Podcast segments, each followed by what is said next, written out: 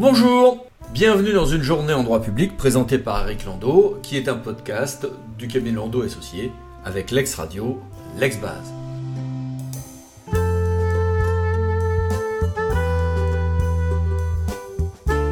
Le Conseil général de l'alimentation, de l'agriculture et des espaces ruraux a remis un rapport inquiétant sur le fait que la France continue de perdre ses haies bocagères.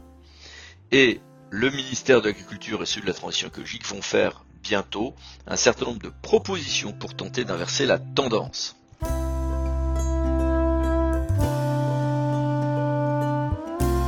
Au journal officiel, deux textes à noter.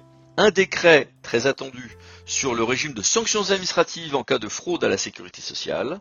Et d'autre part, un arrêté qui permet à Metz, Nancy, Nantes, Nice et Strasbourg et Toulouse et Versailles d'expérimenter le feu jaune piéton.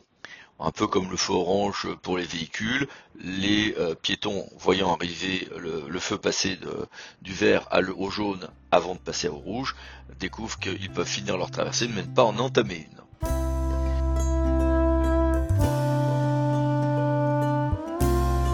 Une jurisprudence un peu piquante a été rendue par le euh, tribunal judiciaire de Paris. La ville de Paris a engagé un recours euh, et engage des recours contre tous ceux qui, au-delà des 120 jours, ne respectent pas les règles quand ils mettent leur appartement à louer Airbnb.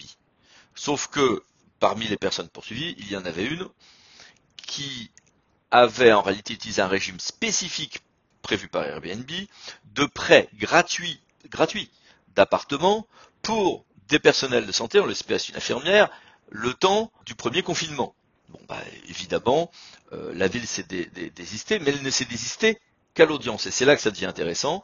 Le fait de s'être désistée trop tard pour un recours objectivement infondé était en soi source de responsabilité de la ville vers cette personne injustement poursuivie, nous dit le TJ.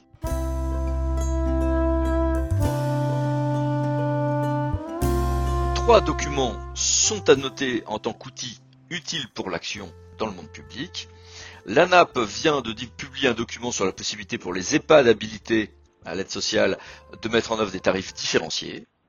La direction des achats de l'État, la DAE de Bercy, a diffusé de nouveaux guides très intéressants sur les achats socialement responsables, notamment sur comment veiller au respect des droits de l'homme au travail dans la chaîne d'approvisionnement et plus récemment euh, comment faire de son achat un outil au service de l'insertion des publics éloignés de l'emploi.